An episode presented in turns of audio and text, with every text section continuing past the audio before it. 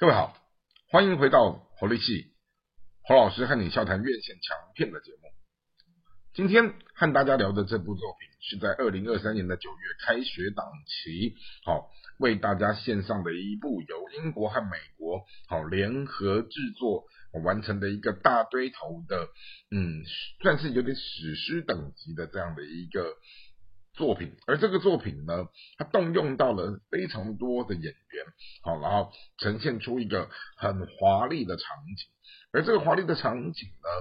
我们把它稍微再带入到整个文本的结构去看的时候，它是结合了推理悬疑，加上一点点恐怖的东西，好交织在一起。好，那这也是由英国的一位知名的演员，然后他呃演而优则导，慢慢的也成为一个很有名的导演哦，啊相当有才华的一个人，叫做肯尼斯布雷纳。哦，那肯尼斯布雷纳他自己，哦等于说自己参与制作，他自己自导自演，好，然后。演了一系列这样的一个作品，它分别是由二零一七年的《东方快车谋杀案》跟二零二二年的《尼罗河谋杀案》啊，然后接连到现在这一部是二零二三年的《威尼斯魅谋杀案》，好，三部有点类似像是一个。呃，串联续集的这样的一个概念，然后都在谈到一个退休的一个侦探叫白罗的故事。好，那这部戏呢，哈，回到了威尼斯魅影谋杀案，他在谈到关于万圣节的一个古堡里面啊，就是啊，他们当时找了一些人，好像有点类似来探险。好，但是在这个过程当中，哈，他们也邀请到一个通灵的灵媒，是由啊刚拿到。奥斯卡金像奖最佳女主角的杨紫琼来做一个有点类似点缀型的客串，虽然她的戏份不多，但是确实很吸睛，也带动了一些票房。哦，那等于说他们就是试图在这样的一个有一点类似万圣节的呃。晚会，哈，甚至于这样的一个狂欢的一个嘉年华当中，居然闹出了人命以后，他们又要在这里面去试图拆穿这一个所谓的灵媒的谎言，然后慢慢就开始展开了关于就是所谓人是谁杀的这样的一个探索。好，那在这样的一个探索的过程当中，好，就开始抽丝剥茧。啊，当然我刚刚前面有提到说。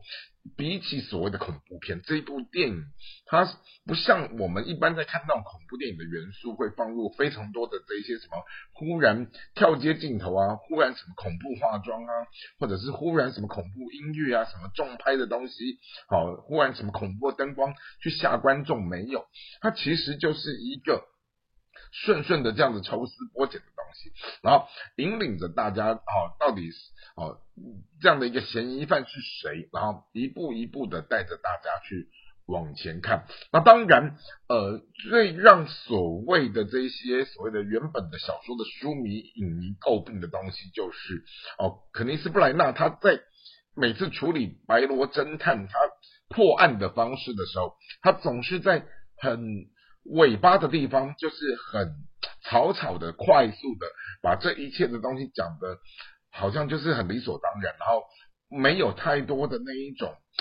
整个峰回路转的东西，于是就让观众就会觉得啊，好可惜哦！就你铺陈了这么久，然后最后就是在一个很短的这么的笃定的，然后把这个东西整个判决了以后，好像好像失去了某一种玩味的东西。好，那当然这是观众的反应。好，那只是说回到了一个自导自演的状况里面，我们当然相当肯定这位硬底子的，好英国皇家戏剧学院出来的这样的一个。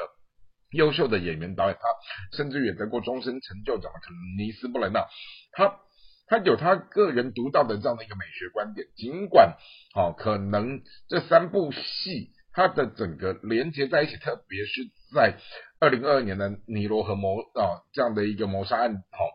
这部戏它其实是赔钱的。但总体来讲，哈，因着它的知名度，因着他动员到的这一些大堆头的演员，好，他的票房还是。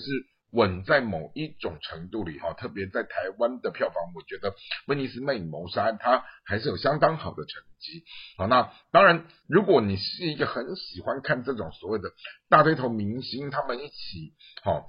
在这里面所谓的争奇斗艳，好，甚至于呃用这样的一个有点类似像悬疑恐怖的文本，啊，它它勾勒出一个万圣节华丽的这样的一个场景，好，那去。让大家看到一个是整个遥远欧洲的这一种优雅质感的东西的时候，我想《威尼斯魅影谋杀案》它确实真的能够给你带来某一种视觉听觉上的享受。因此，如果你还没有看这部电影，好，郑重啊介绍大家有空的时候去院线走一走，看一看这一部《威尼斯魅影谋杀案》。希望今天的介绍你还喜欢，我们下次再会。